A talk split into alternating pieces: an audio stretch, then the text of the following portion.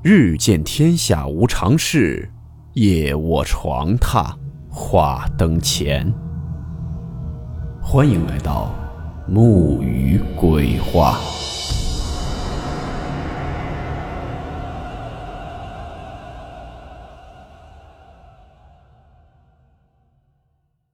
大家好，我是木鱼。今天的故事素材来自网友孤峰投稿提供。故事名称：纸马车。温馨提示：本故事含有未经证实的内容和边缘化知识，部分内容超出普遍认知。如感到太过冲击自己的主观认知，请大家当做故事，理性收听。下面我所讲的有两件事。一件事是发生在我身上的，另一件是一位奶奶告诉我的。首先，我想说的是，可能有很多朋友把做过的一些噩梦当成恐怖的灵异事件。也许有很多朋友觉得这不就是一个梦吗？谁还没做过几个噩梦呢？但是我所讲的这件事儿，有巧合在其中。我还是能分清什么是普通的噩梦，什么梦不太正常。那是大概在我四岁左右，误差也就一岁吧。有天我和小伙伴在村里的电影院玩，那时村里的电影院是那种像大剧院似的，露天楼梯在侧面，层高很高，三楼相当于现在的楼梯房的四层半。我只记得我是从三楼转角处掉下来的，然后就什么都不知道了。后来父母说我是被同学推下来的，这个说法无从考证。所有小朋友应该都被吓得全跑了，是村里路过的父母的一个同辈看到后把我送去医院的。可坏事儿就是从那之后开始发生的。我家以前的老房子大概格局是，一道大门进去是一个长方体的院子，房子呢是在另外一侧。离大门大概有二十来米，我和我弟的房间和客厅连着，不好画图。事后连续两三个月吧，每天晚上我都会做到同一个梦，在梦里意识特别清楚。每到后半夜，我的视角就会转为俯视角度，像是我悬在半空中，院子房子一览无余。接着。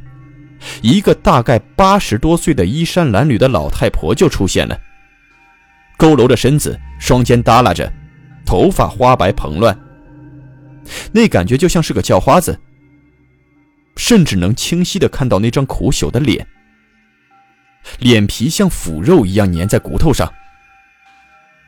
院子大门像是没锁，被他一推就开了，整个人又急又赶的飘着似的过了院子。然后是客厅的门，接着就是我房间的门。那老太婆来到我的床边，我的意识就又会回到自己身上，亲眼看着她疯狂地拉扯我的脚，要把我拖走，边扯还边发出让人胆寒的那种丧心病狂的老妪的那种丧叫。对于一个六岁左右的娃娃，你可以试想一下那种恐惧。而每次都是在父母推搡、叫喊声中清醒过来的。意识醒过来的那一刻，我的身体还保持着抗拒被拉扯走时胡乱挥舞的样子。两个场景的切换就是一瞬间的事儿。那种余后的恐惧，足足个把小时缓不过来。每天晚上平均做两次，同样的梦，是每天晚上一模一样。同一个老太婆，同样的拉扯我，活生生的现实的感觉。即使父母陪着我睡，我在梦里能看到父母就在我旁边，但醒不过来，生生的看着那老太婆在拉扯我。这奇怪的梦就是从我从那电影院摔下来后开始的。很多人都说我摔下来那次魂儿掉了，这个老太婆就是来勾魂的，要我死。两三个月后吧，记得是在同村的另外一个人家，父母的朋友找来了一个跳大神的，一个中年妇女，反正不是本地的。桌子上摆了好多蜡烛，不记得做了些什么。后面还画了张符，贴到了我的床角。当天晚上又做了一次同样的梦，之后就再也没有梦到过了。之所以记得这么清楚，是因为这个梦真的给我心里留下了极大的阴影。连续两个多月啊，甚至直到现在，我都忘不了那个老太婆。每次想到都特别害怕。无论别人怎么说，我根本就不相信这是个巧合。因为亲身的体会，别人根本感觉不到。从小就是听老一辈的一些稀奇古怪的故事长大的，还有一些真真切切是我亲身经历的。这第二件事儿，是听一个邻居王奶奶讲的她叔叔的事儿。为了方便，就以第一人称来讲吧。农村的老家老人过世之后，在发丧之前。家人们都会烧一些纸钱啊、纸马之类的给他们送行，但不知道这些东西他们是否用得上。这想法一直被人们怀疑。前些年这样的事儿，就发生在了我叔叔身上。那时还是实行责任田到户，前一年的村内户户的柴火都不够烧火做饭的。每年深秋之后，大家伙就会三五成群的拉着小车。到杨孟庄，啊，也就是现在所谓的白洋淀，去打一些芦苇根，搂些芦苇叶呀和野芦苇，拉回家当柴火烧，做饭或者烧炕。这活可不轻松，我就干过一次，只是出于好奇而已。早晨不到五点就起来，冒着寒冷拉着小车，走二十几里的路才能来到石材地。为了好的柴火，可能还要走得更远一些。据说芦苇根好烧，而且火焰强是拾柴人的首选。我叔叔家也缺柴火，他就邀约了一个本家的大哥结伴一起去拾柴。这天一大早，初冬的四五点钟，天还黑得要命。俩人呢就一前一后的拉着小车向拾柴的地方走去。出村后不久，他们就来到了一个河堤上。沿着走十几里就到了，可他们刚走没几里，就听到前面有马车迎面而来的声音。由于堤路很窄，他们就提前停在了路边。果然，没过一会儿，一套马车就出现在眼前。大马是高大威猛，蹄子踏在地上哒哒的声音很清脆。那马夫身材魁梧。但是面无表情。车子很是华丽，俩人就站那儿呆呆的看着马车过去。由于路窄，我叔叔尽力的靠路边了，还是被那马车给蹭到了。叔叔本来就是暴脾气，被碰了立刻就骂起街来，并拿起小车上的棍子就去追那马车。那马车似乎也发现了什么，跑得快了起来。见距离马车越来越远，叔叔急了，抡起棍子就丢了过去。可让他吃惊的是，那马车竟然转向了。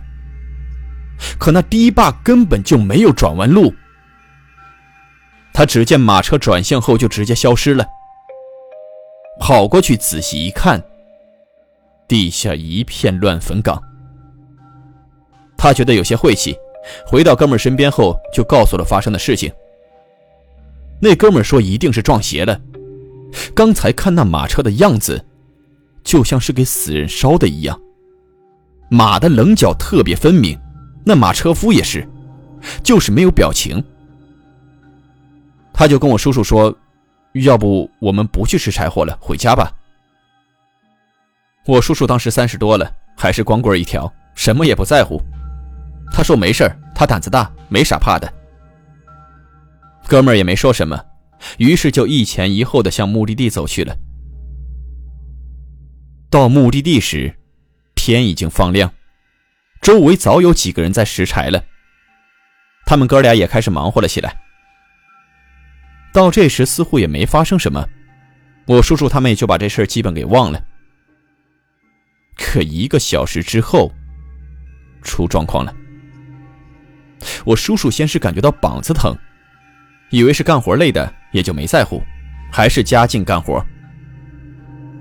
又过了一个钟，膀子和脊背疼得有些受不了，他就蹲在地上，头上开始出汗。本家大哥看他出了状况，就跑过来看他。当本家大哥走近时，叔叔已经倒地不起了，双目紧闭。这下可吓坏了大哥。他喊着叔叔也没有回音。他上前摸了摸叔叔的额头，烫得厉害，呼吸又很急促。这本家大哥也顾不得柴火和车子了，脱下大袄给他盖上，就找周围人帮忙。还好，不太远还有本村拾柴的。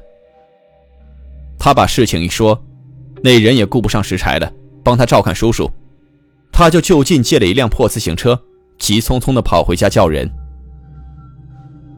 当叔叔醒来，已是三天后的事了。肩膀红肿，脊背上起了好多的硬包。那天他大哥接他回家，听到那些遭遇后，立马请了本村的一个先生。那先生一看就发现了端倪，就是当初被那马车刮蹭到的胳膊和脊背出了问题。先生焚了香，又取了一些香灰，让别人给叔叔救水符。并吩咐家人不要再挪动叔叔，否则叔叔会有生命危险。三天后能不能醒来，就看他的造化了。叔叔躺在炕上像死人一样，脸色惨白，呼吸也变得不再那么急促了。就这样过了两天，到了第三天，躺在炕上的叔叔动了一下，似乎很疼的样子。后来动作越来越大。家人们这才发现他脊背上长出了许多疙瘩，硬硬的，有的都有鸡蛋大小。这时，叔叔疼得睁开了眼睛，大声喊叫。家人叫来医生，给他打了一针，他才安定下来。就这样，大概过了有一个多月，他的疼痛才减轻了，也慢慢的能下地走动了。又过了两个月，他才基本恢复了正常，但人已经消磨的不成样子了。从此，他逢人就说：“不要起太早，会碰见脏东西的。”这件事巧就巧在了叔叔长了很多大疙瘩的地方，就是被那马车刮蹭的地方。很多事情如果硬是要用巧合来解释，我觉得还是太牵强了。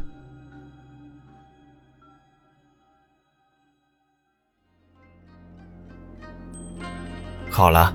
我们今天的故事到此结束，祝您好梦，我们明晚见。